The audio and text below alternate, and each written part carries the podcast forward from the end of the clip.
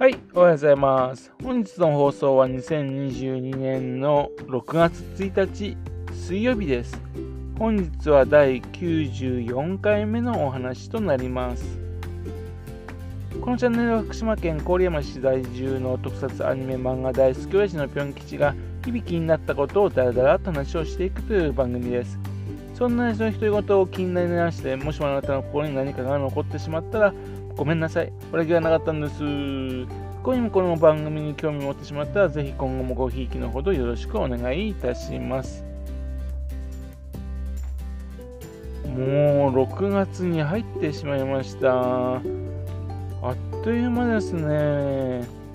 本当に今年はなんかすんごいめちゃくちゃ早い気がします。このポッドキャストを始めて、丸3ヶ月。というわけで、このポッドキャストやってるせいかもしれませんね。この3ヶ月もうめちゃくちゃ忙しかった感じですね。本日はね、6月1日というので、えっと、郡山出身でね、児童文学作家の菅生博さんのお誕生日なんです。菅生博さんはね、巣立つ日までっていう小説を書いた方なんです。このチャンネルでね、話題にしてるね、特撮、アニメ、漫画とね、あんまり関係ない人なんですけどね、郡山市にはね、こんな人がいるんだよってことをね、知ってほしいなと思っているんで、今回お話ししたいと思います。NHK の少年ドラマシリーズというテレビシリーズがあったんですね。えその NHK の少年ドラマシリーズでね、ドラマ化されたことがあるっていう方なんですよ。自分が子供の時ですね、少年ドラマシリーズ大好きだったんですよね。筒井康隆さんのね、時をかける少女、それがタイムトラベラーというタイトルでね、ドラマ化されたんですね。というわけで、あのー、その少年ドラマシリーズに出てきます、あのー、SF もの、これがもう大大大好きだったんですよね。他にもですね、あのー、SF 以外でもね、例えば坪井坪井栄さんの二十四の瞳だとかね、山中渉さんのね、6年2組の春はだとかね、灰谷健次郎さんのね、うさぎの目だとか、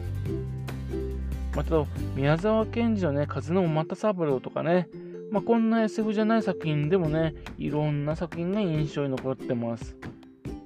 海外の作品もね、あのこちらの方に持ってきて子供向けで放送してたんですね。っていうので、その中で一番好きだったのは、長靴下のピッピですよ。チョラホップ、チョララチョラホップさんさ、キャロライン陽子さんが歌ってる歌ですよね。あの歌のテレビシリーズがもう大好きだったですね。まさかあの少年ドラマシーズンの中にですね、郡山市を舞台にしたね、郡山市の出身の作家による書かれたドラマがあるというのは全然知らなかったんですよね。後になって気づいたんです。改めまして、菅生博さんについてご紹介すると、福島県郡山出身、1938年生まれっていうんで、今日で、えっと、84歳になりますね。福島県立朝霞高校のご出身と。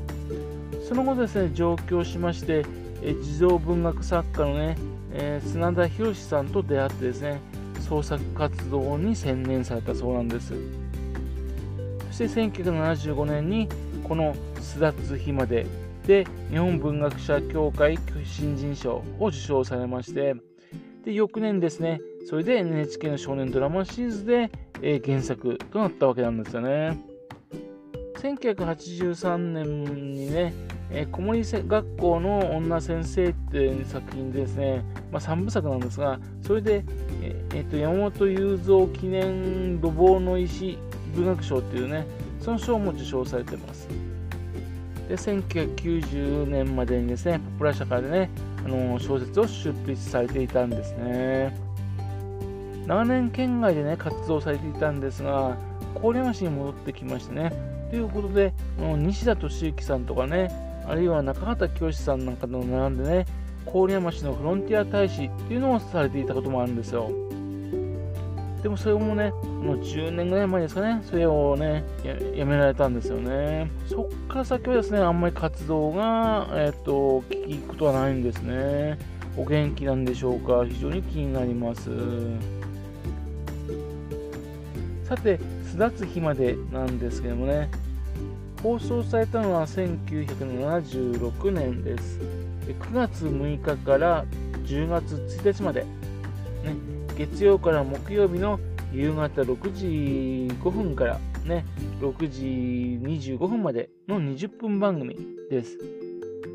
それはね、あのー、月目で放送してたんですね。で、6時からのね、子供ニュースがね、あってね、5分間、その後なんですよね。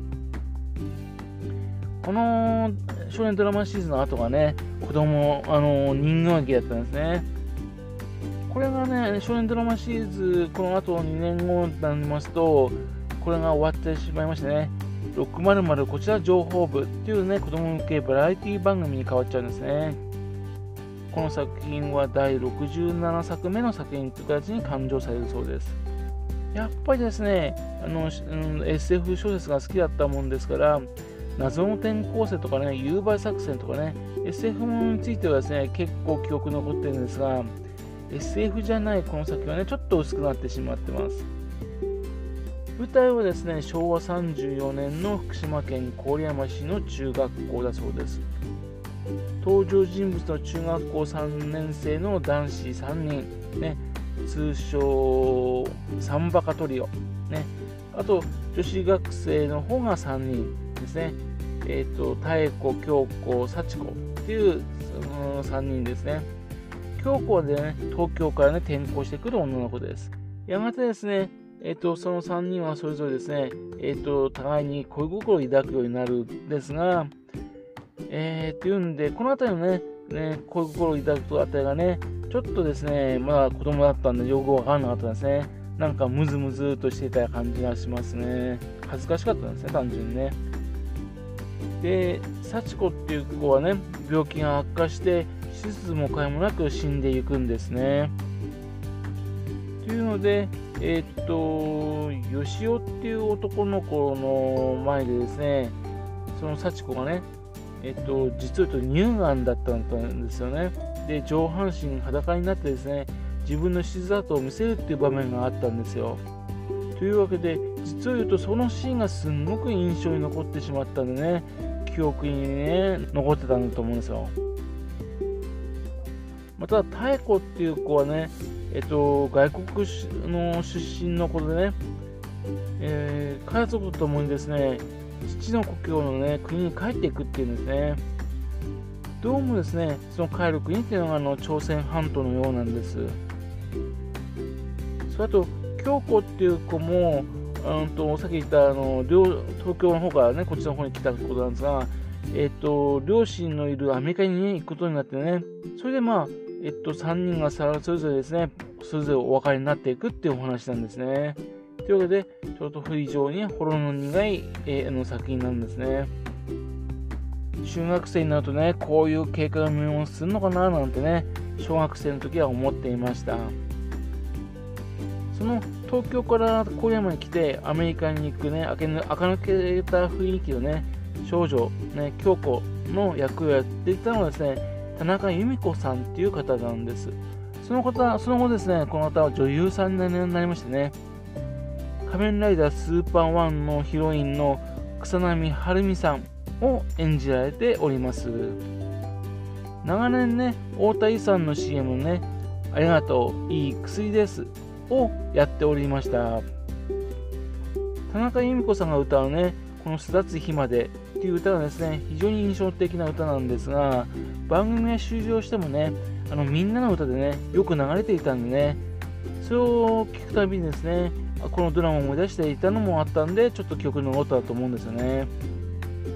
田中由美子さんによるとですね、えっと、実を言うと、猪苗代湖に行ってね、ロケしたこともあるらしいんですよね。